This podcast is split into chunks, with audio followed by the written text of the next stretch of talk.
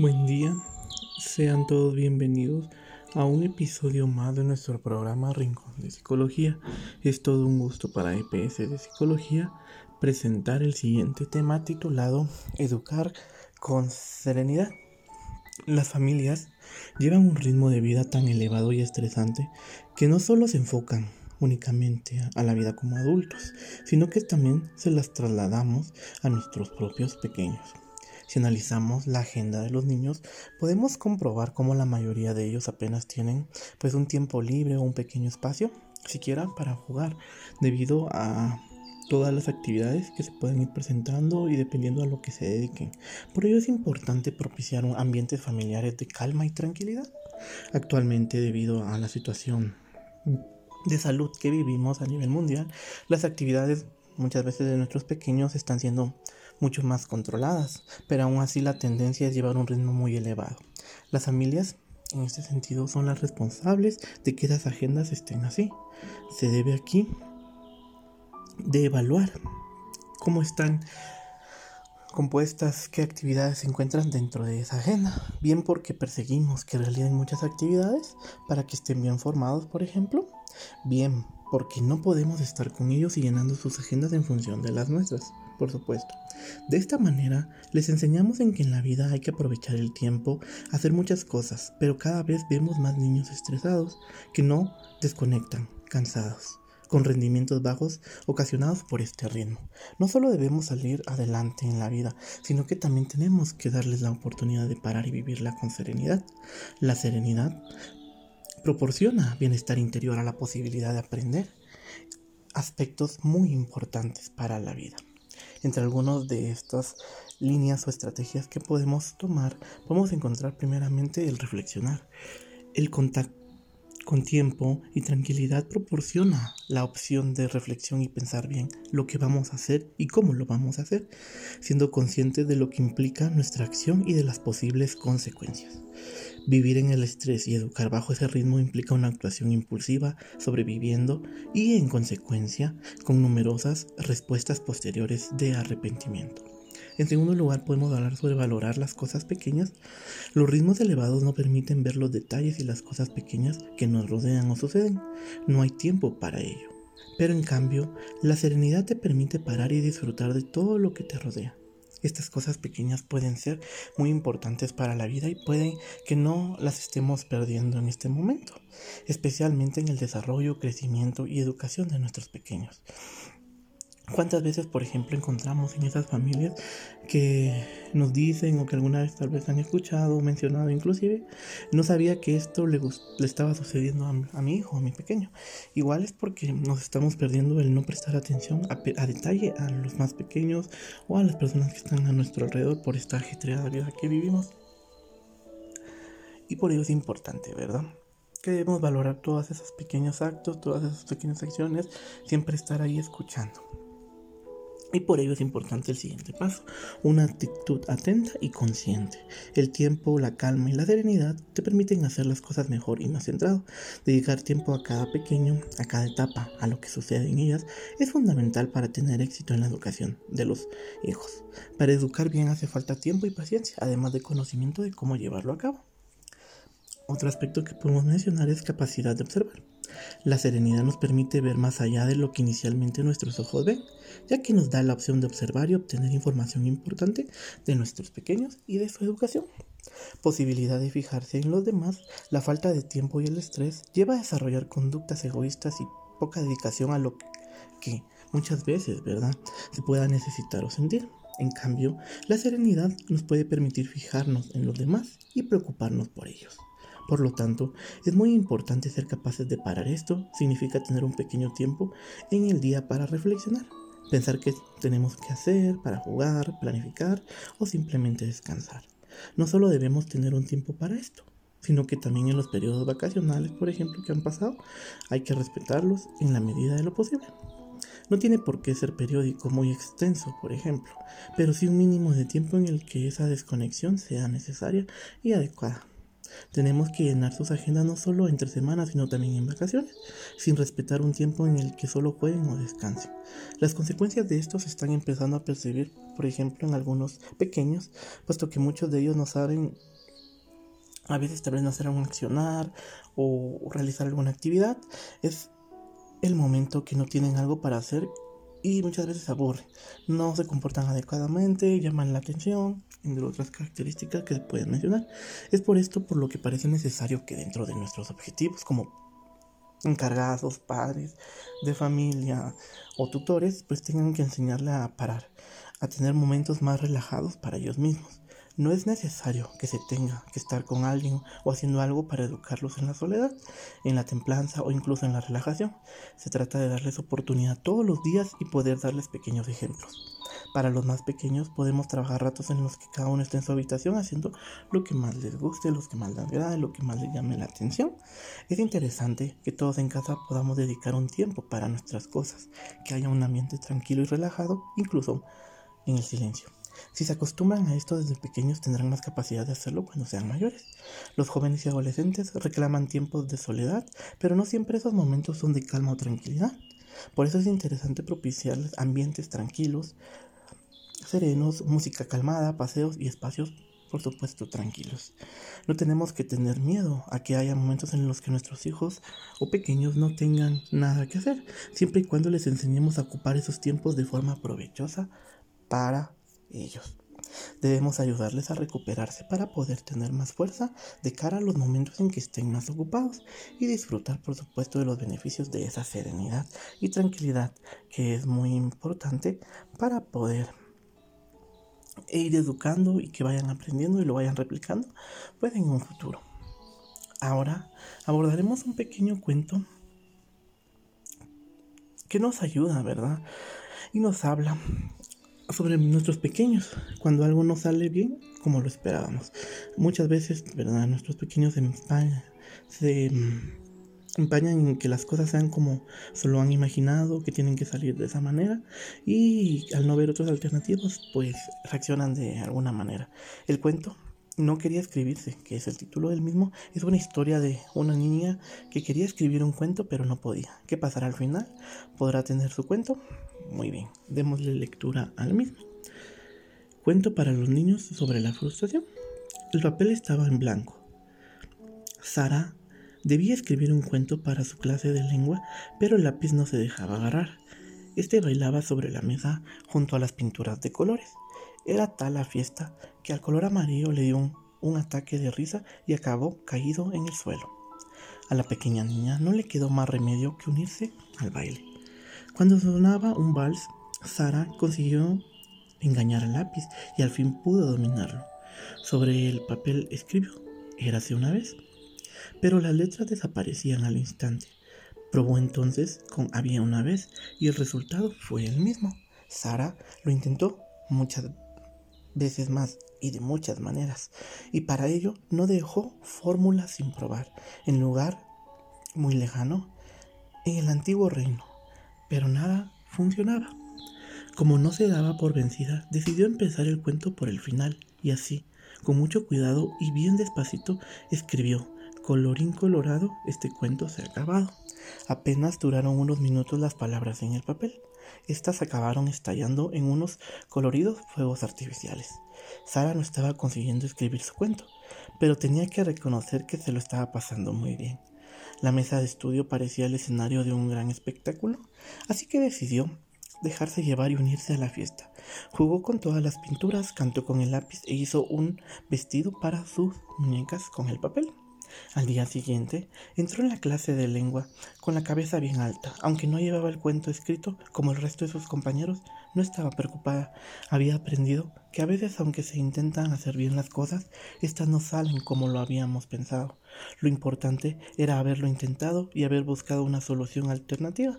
Así, cuando la profesora pidió su cuento, ella le explicó los problemas que había tenido para escribirlo. Sin embargo, su cuento estaba en su cabeza y acudió a la tradición oral para narrarlo en voz alta a todos sus compañeros. Muy bien. A la hora de contar este pequeño cuento, ¿verdad? Podemos em, realizar algunos pequeños ejercicios que nos permitan evaluar la comprensión de nuestros pequeños en este sentido, ¿verdad? Si han entendido este cuento con sencillez a través de actividades de comprensión lectora y que esto pues es una puerta para que ellos em, terminen amando la lectura. Podemos comenzar. Y a la vez la atención de nuestros pequeños. No les em, proponga las siguientes em, cuestiones como si se tratara de un examen, por supuesto, sino como si fuera un juego o un desafío que tienen que resolver. Por ejemplo, algunas preguntas que podríamos eh, realizarles es por qué tenía que escribir Sara ese cuento. Em, ¿Recuerdas de alguno de los principios que utilizó la niña para empezar su cuento? ¿Alguno de ellos funcionó? ¿Qué principios habrías utilizado tú? ¿Qué hizo finalmente Sara al no poder escribir el cuento? ¿Qué ocurrió cuando llegó la clase sin el cuento? ¿Sabes algún cuento que te hayan contado de forma oral? Y que también preguntas para reflexionar sobre la historia. Más allá de estas preguntas que tratan sobre el cuento de la historia, podemos aprovechar para poder proponer algunas cuestiones para que nuestros pequeños reflexionen sobre la situación. Para ello lo ideal es dialogar con ellos de una forma calmada, y algunos ejemplos que podemos ir mencionando es que hubieras hecho tú si tu cuento no, no se hubiera podido escribir, te habrías enfadado porque crees que Sara no lo ha hecho. ¿Qué otras cosas hubieras hecho para poder escribir el cuento? ¿Crees que la niña ha hecho bien? ¿Sí? Tras leer este cuento, es importante, ¿verdad? Que nosotros hagamos este tipo de ejercicios para mm, que entiendan que la lectura es muy importante y que pues nos puede servir y sobre todo es una herramienta útil para seguir aprendiendo constantemente y a través de ello también formando para continuar. Conjuntamente con esto, la enseñanza es muy importante en cualquier edad, en cualquier nivel y especialmente con nuestros más pequeños. Nosotros somos el principal ejemplo de ellos, aunque no lo creamos, ellos siempre nos están observando, la manera en que respondemos ante las situaciones que se nos presentan, la manera en la que desarrollamos o actuamos de X o Y motivo. Entonces debemos de ser el mejor ejemplo posible, enseñarles con todo lo que podamos, ¿verdad? Cada contexto es totalmente diferente y eso es de reconocerlo y adaptarlo a eso, ¿verdad? Que ellos tomen adecuado camino y siempre, en caso de no ser así, pues pedir la ayuda de algún profesional. Y que es importante por ello también enseñar sin enfados, ya que los valores no se imponen, se enseñan a los niños desde que son pequeños. Los valores son fundamentales para cualquiera y realmente es importante que se vaya trabajando ello para ir mejorando aspectos de la vida de la persona y que vayan conjuntamente con ello en su desarrollo y su realización de actividades día con día. El respeto, un valor sumamente importante, es la base de una excelencia para la convivencia social y familiar. Este respeto es uno de los valores más importantes en nuestra sociedad, ya que implica tener en consideración a los demás y aceptar tales como son según pues, su sexo, raza, religión o creencias. El respeto, al igual que otros valores morales fundamentales, no se debe imponer a la fuerza, ya que de esa manera no se interioriza, sino que debe enseñar a los pequeños la importancia de respetar a los demás y a los que nos respetan a nosotros. Respetar a los demás implica tolerar sus ideas y no hacerles daño por ningún motivo. Si todos nos respetáramos unos a otros, el mundo sería mucho más feliz. Por ello podemos hablar de algunas pequeñas estrategias. Pero antes continuaremos con un pequeño cuento que nos habla sobre el respeto. Los cuatro amigos. Había una vez cuatro animales que eran muy amigos, no pertenecían a la misma especie por lo que formaban un grupo muy espectacular y muy peculiar. Desde que amanecía iban juntos a todas partes y se lo pasaban genial, jugando o manteniendo interesantes conversaciones sobre la vida en el bosque. Eran muy distintos entre sí, pero eso no resultaba un problema para ellos. Uno era un simpático ratón, que destacaba por sus ingeniosas ocurrencias. Otro, un cuervo un poco serio, pero muy generoso y de buen corazón. El más elegante y guapo era un ciervo de color tostado al que le gustaba correr a velocidades muy, muy increíbles. Para compensar la cuarta de la pandilla era una tortuguita muy coqueta que se tomaba la vida con mucha tranquilidad. Como podemos ver, no podían ser más diferentes unos de otros y eso en el fondo era genial porque cada uno aportaba sus conocimientos al grupo para ayudarse si era necesario. En cierta ocasión, la pequeña tortuga se despistó y cayó en la trampa de un cazador. Sus pequeñas patitas se quedaron enganchadas en una red de la que no podía escapar. Empezó a gritar y sus tres amigos que estaban descansando junto al río la escucharon. El ciervo, que era el que tenía el oído más fino, se alarmó y les dijo, Chicos, es nuestra querida amiga la tortuga. Ha tenido que pasarle algo grave porque su voz suena desesperada. Vamos en su ayuda. Salieron corriendo a buscarla y la encontraron enredada en la malla. El ratón la tranquilizó. No te preocupes, te liberaremos en un momento. Pero justo en ese preciso momento apareció entre los árboles el cazador. El cuervo le indicó, ya está aquí el cazador, démonos prisa. El ratón puso orden en ese momento de desconcierto. Tranquilos amigos, tengo un plan. Escúchenme. El roedor les contó lo que había pensado y el cuervo y el ciervo estuvieron de, de acuerdo. Los tres rescatadores respiraron muy hondo y se lanzaron al rescate de urgencia. El plan, uno para todos, todos para uno, como si fueran los famosos mosqueteros. El cazador estaba a punto de agarrar a la tortuga. Corrieron y el ciervo se acercó a él. Cuando estuvo a unos metros, fingió un desmayo, dejándose caer de golpe en el suelo. Al oír el ruido, el hombre giró la cabeza y se frotó las manos. ¡Qué suerte la mía! Esa sí es una buena presa. Lógicamente, en cuanto vio al ciervo, se olvidó de la tortuguita.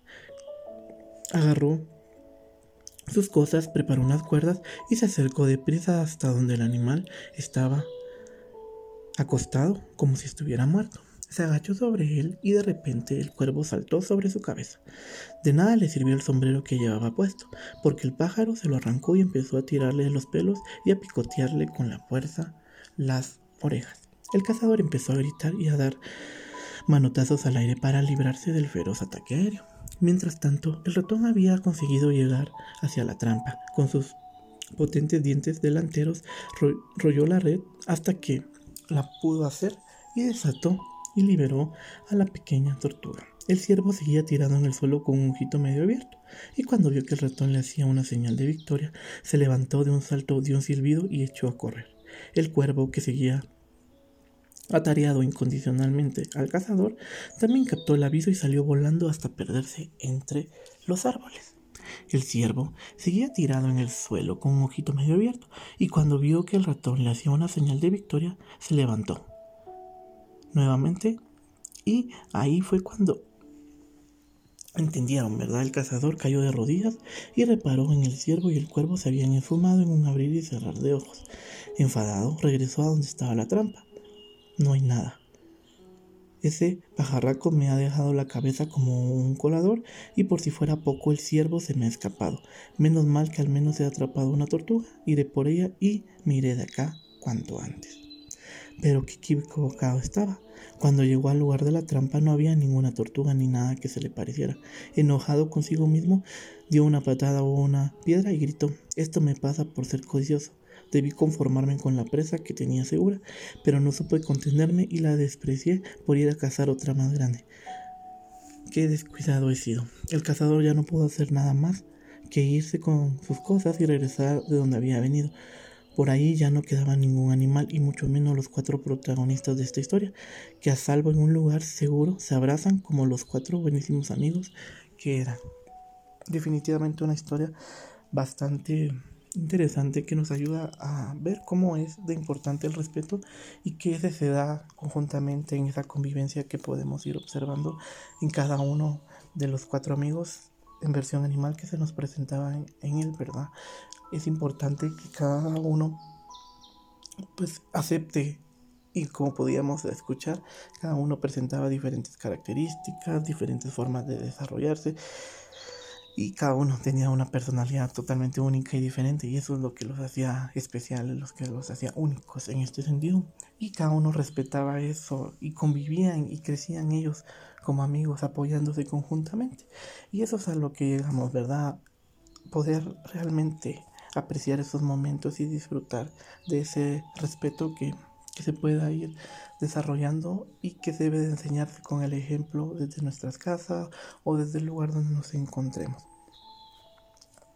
Por ello, si tú no eres respetuoso con los demás, difícilmente pues se podrá lograr que lo aprenda el pequeño. Es muy importante que lo vayamos enseñando, como mencionábamos, si no se les enseña con el ejemplo, que es nuestra principal herramienta, la forma en la que ellos aprenden y siempre nos están observando, realmente es complicado ya que ellos siempre mira las reacciones que tenemos, cómo vamos a responder, cómo estamos actuando a tal situación que podamos estar enfrentando y por supuesto todos cometemos errores y de ellos aprenderá que podemos mejorar día con día, ser mejores personas.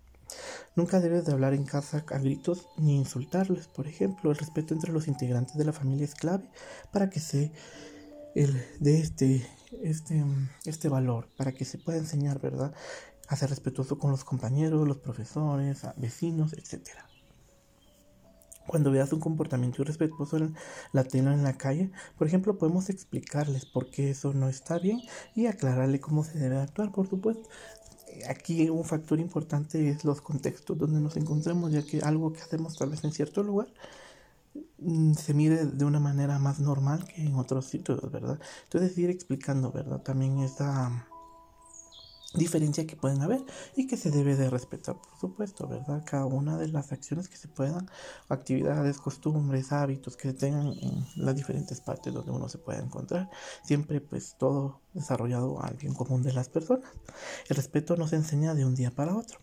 Esto es muy importante, es algo que se debe de ir aprendiendo e interiorizando desde que son pequeños por medio de las normas de cortesía, por ejemplo, las vivencias que se tengan, los errores que se cometan, etcétera. Muy importante que desde que son bebés se debe de ir enseñando, ¿verdad? Estimulándolos en ese sentido a través pues de el diálogo, con juguetes, con cuentos, con audio, cuentos y situaciones así que nosotros podamos ir desarrollando y que consideremos oportunos para poder ir explicándole y estimulando en este valor tan importante, así como los demás que también son fundamentales para generar esta convivencia. Demostrarle que ser amable y respetuoso nos hace más felices y ganamos amigos, mientras que la actitud contraria nos hace muchas veces infelices o hace que no podamos tener una convivencia sana con las personas que nos rodean y por ello tal vez algunos problemas en los contextos, ¿verdad? En el colegio, en la casa, donde tal vez se reúnen para jugar vecinos o situaciones así. Por eso es importante demostrarles que ser amable y respetuoso nos hace más felices y nos abre también muchas puertas. Debemos también mostrar siempre tolerancia con todas las ideas y creencias, aunque sean pues opuestas a las que tenemos, debemos animar también a que nuestros pequeños puedan expresar sus propias ideas y no te rías nunca de ellas, ni mucho menos ridiculizarlas en este sentido. Eh, es importante aquí la tolerancia, como decíamos, los valores son sumamente importantes de enseñar en nuestros pequeños, por ello este debe de enfocarse a la tolerancia y el respeto que van conjuntamente, ¿verdad? Ya que a través de esas ideas que quizás no las compartamos o, diferimos de alguna manera, pues se van creando nuevas cosas, se van mejorando los procesos y eso es lo importante, ¿verdad? Que todos juntos como sociedad, como grupo, como comunidad, podamos desarrollar nuevas ideas que beneficien a todos, ¿verdad? Y sobre todo que a través de eso podemos ir mejorando, ¿verdad? Cuando alguien comparte una idea, tal vez no es la mejor, o quizás sí lo sea, pero a través de ese diálogo, de esa lluvia de ideas que todos podemos tener, podemos ir creando cosas maravillosas y sobre todo que hagan en beneficio de lo que estemos propuesto, ¿verdad? Lo que queramos realizar en ese momento. Por ello es muy importante que debemos respetar esas ideas y creencias y eh, a través de los valores, por supuesto. Enseñarle que no se debe juzgar a los demás por su apariencia física, su religión de raza, su sexo, porque hay que respetar todas esas diferencias. Es muy importante para lograr una convivencia, ya que vivimos en un mundo muy diverso y es fundamental para que vayamos nosotros y nuestros pequeños se sientan cómodos en ese sentido, ya que nosotros al ser el ejemplo principal es a través de ellos que están replicando lo que enseñamos. Por supuesto, también aprenden de otros contextos, pero principalmente de ahí, ¿verdad? También aprenden de la educación, de la escuela, el lugar donde tal vez una guardería sí están ahí, o situaciones así. Entonces es muy importante que se les pueda enseñar, ¿verdad? Todo esto. Y nunca permitas insultos en tu presencia. Insultar a alguien es el primer paso para faltarle al respeto. Por eso es importante, ¿verdad? Si alguna vez hay un problema, situaciones así, hablarlo de una manera calmada, a través del diálogo constante y sobre todo dirigido a que se pueda resolver el problema, ya que si lo dejamos a un lado, puede ser que ese problema sea mucho más grande. Está bien pausarlo y detenerlo, pero debemos también pensar en resolverlo. No es necesario insultos, golpes, agresiones más allá, ya que se puede resolver, ¿verdad? Y muchas veces tal vez no lo podemos hacer, pero podemos buscar ayuda de algún profesional o alguien de mucha confianza, que es muy importante también tener, que nos ayude y nos permita en este caso responder a eso. Muchas veces no miramos esa luz y lo único que miramos es oscuridad. Pero siempre hay una pequeña luz que nos puede ir orientando a mejorar los procesos, a mejorar eso que estamos ahí. Por ello es importante enseñarle a escuchar a los demás y aceptar criterios diferentes a los suyos. Ya que al escuchar a los demás, yo realmente puedo conocer, apreciar las diferentes ideas, creencias, ideologías que se nos pueden ir presentando en nuestro día a día. Eso es muy importante. Y aceptar los criterios que va de la mano, ¿verdad? En especial nuestro país que es bastante grande en el sentido de riqueza cultural y que podemos realmente conocer muchas cosas. Y eso es lo importante, ¿verdad? Que nosotros podamos aprender, escuchar realmente los relatos, los cuentos, las anécdotas que se nos puedan ir presentando y con ellas ir aprendiendo y mejorando día con día. Siempre nos estamos construyendo como personas y eso es lo más importante, que nosotros vayamos creciendo, formándonos y sobre todo mejorando. Ya que, como pudimos ver el año pasado y parte de este, pues seguimos actualmente con la situación de salud, mundialmente y esto nos ha hecho, ¿verdad?, reflexionar sobre qué hemos aprendido y la educación es fundamental para ello, ¿verdad? Los procesos educativos han ido cambiando y con ello ir aprendiendo conjuntamente a que debemos ir mejorando y sobre todo evaluar y reflexionar, que es momento también, ya que eso es muy importante para poder ir desarrollando algunas cosas y los valores son sumamente importantes para ello.